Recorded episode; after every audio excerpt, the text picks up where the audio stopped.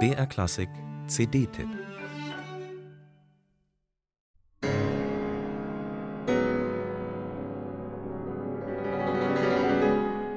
Die Musik von Karol Szymanowski schillert in vielen Farben. Sie kann von geradezu narkotisierender Süße sein, so dass befreundete Literaten dem bedeutendsten polnischen Komponisten zwischen Chopin und Witold Lutosławski voller Bewunderung bescheinigten, vor ihm sei niemals so unverschämt metaphysisch unanständige Musik komponiert worden.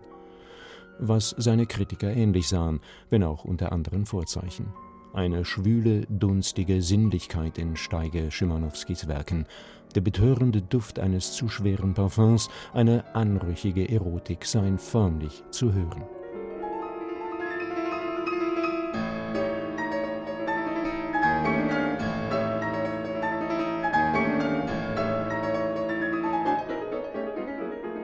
In Schimanowskis Musik kreuzen sich ganz unterschiedliche Prägungen.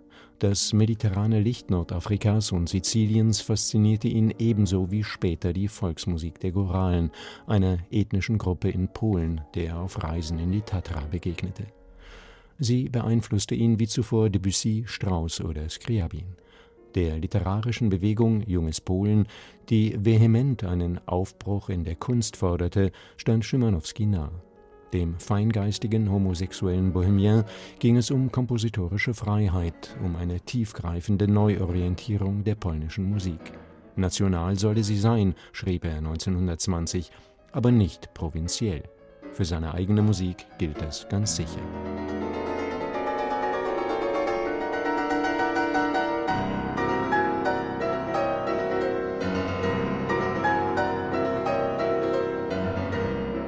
Davon ist auch der große Pianist Christian Zimmermann überzeugt. Er stellt Schimanowski, was seine Bedeutung für die Klaviermusik angeht, an die Seite Chopins. Seit Jahrzehnten fasziniert Zimmermann das Övre seines polnischen Landsmanns. Einige Stücke auf seinem jetzt veröffentlichten Schimanowski-Album Die Mask Opus 34 nahm er schon 1994 auf.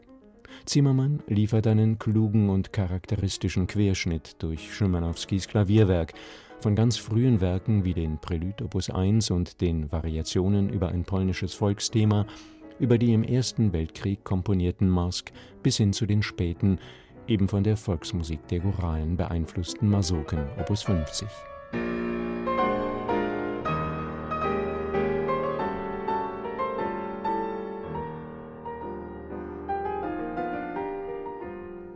In seinen Memoiren beschrieb der große Pianist Arthur Rubinstein den mit ihm befreundeten Schimanowski als sensitive, zarte Natur.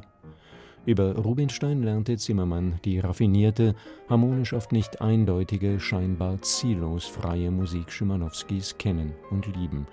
Er spielt sie extrem sensitiv und zart, zaubert Klänge, die glasklar, zugleich unendlich sinnlich und mystisch wirken – ein ganz wichtiges Album eines fantastischen Pianisten, unbedingt hörenswert.